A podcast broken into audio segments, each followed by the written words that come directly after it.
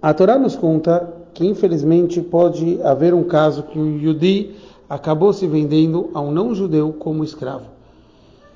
Como isso chegou, Urashi nos fala no começo da Paraxá que a pessoa deve cumprir o ano sabático, o ano de Shvit. E se ele não cumpriu, ele pode ir descendo, descendo, até que ele vai chegar, Deus nos livre, a se vender para um idólatra como escravo. Como isso realmente aconteceu, um Yudi, ele nunca vai se vender diretamente para a Vodazara, para idolatria.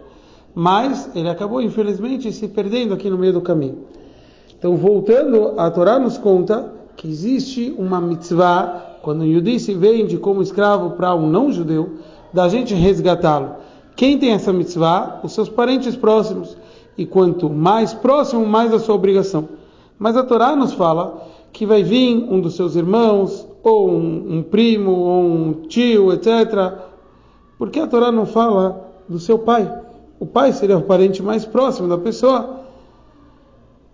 E no final, a Torá fala até que ele possa ter aquilo que ele precisa para se resgatar.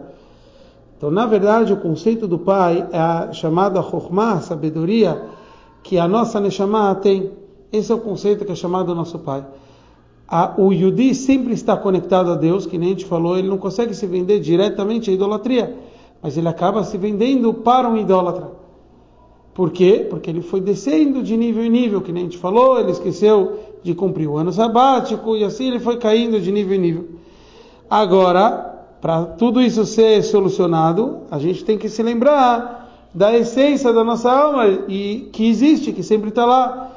Esse é o conceito de se ligar e se lembrar do nosso Pai. E por isso no final a Torá conclui o que vai acontecer. Ele vai ter o suficiente para ele poder se libertar. Esse é o propósito final. Ele próprio se libertar, ele se lembrar a conexão que ele tem com Hashem e com isso sair de todos os seus problemas.